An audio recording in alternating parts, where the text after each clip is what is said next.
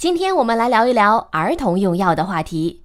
近日，首都医科大学宣武医院的研究人员建立了符合我国国情的儿童高警示药品目录，可为防范和降低儿童用药风险提供参考。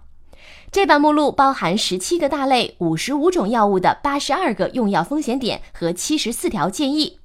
其中，盐虎宁、细心脑、清开灵、双黄连、喜盐平、热毒宁等六种中药注射剂被纳入目录，它们的风险点为严重过敏反应和过敏性休克致死，建议慎用，权衡利弊，严格掌握适应症，低剂量给药。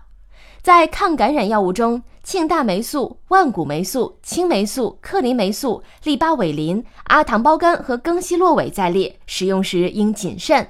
作者指出，临床使用中应根据药物上市测试信息以及上市药物安全性的最新循证医学证据，定期对目录内容进行更新和补充，以保证其实用性和准确性。